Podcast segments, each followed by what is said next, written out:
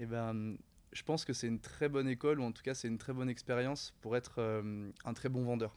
Donc là, on rentre un peu plus, euh, je dirais, dans, une partie qui me passionne. L'avantage, si tu veux, c'est que j'ai pu connaître différents secteurs d'activité. J'ai pu aussi connaître euh, du SaaS et aussi de la agence et d'autres choses.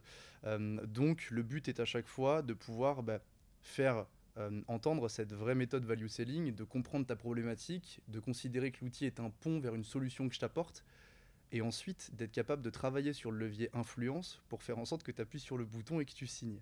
Et je crois que c'est un très bon cas d'école, les avocats, parce que c'est une cible qui est difficile.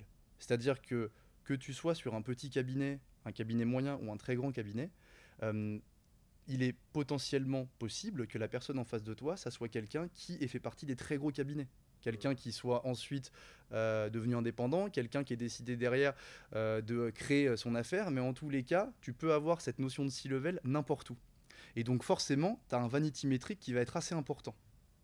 Donc cette cible-là, elle est loin d'être évidente, et c'est ce qui te permet aussi de voir sur ton soft skills, sur ta capacité à influencer, sur ce qui pour moi définit un sales, c'est son leadership, et pour moi le leadership, c'est rien de plus que être capable d'influencer l'autre, évidemment pour son bien, influence positive. Euh, bah, c'est là que tu vois si jamais tu es bon ou pas, parce que tu peux pas te cacher derrière l'outil, tu peux pas te cacher derrière une cible qui est captive, derrière un besoin qui existe.